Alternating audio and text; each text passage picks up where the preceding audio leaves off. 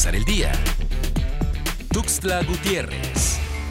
En Chiapas, al menos 25 niños y adolescentes de 12 a 17 años han sido registrados diariamente para poder recibir la vacuna anti-COVID-19. A 12 días de que la Secretaría de Salud habilitara el registro en la página de internet mivacuna.salud.gov.mx para vacunar contra COVID-19 a niñas y niños y adolescentes de 12 a 17 años que presentan comorbilidades, así como embarazadas adolescentes, el subsecretario de Salud, de Prevención y Promoción de la Salud, Hugo López Gatel, informó que la dependencia ha recibido 22.978 solicitudes a nivel nacional.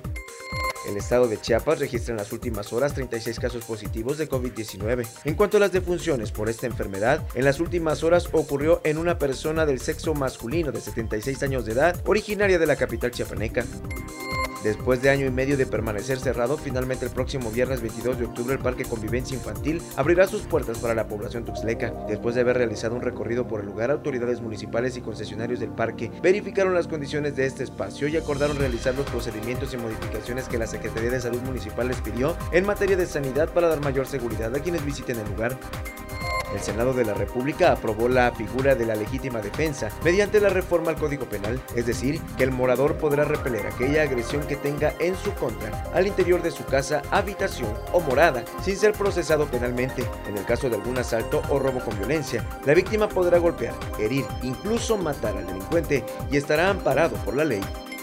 Tal como lo establece la convocatoria, el 11 de octubre fue la fecha límite para los registros de las candidatas y los candidatos al Premio Estatal del Deporte 2021, recibiéndose en la Oficina de Talentos Deportivos del Instituto del Deporte del Estado de Chiapas las currículas de 11 personas. De esta forma corresponderá al jurado insaculado con antelación acorde con la convocatoria emitida por la Comisión Nacional de Cultura Física y Deporte elegir a quién o quiénes serán merecedores de la distinción. La elección se realizará este 15 de octubre.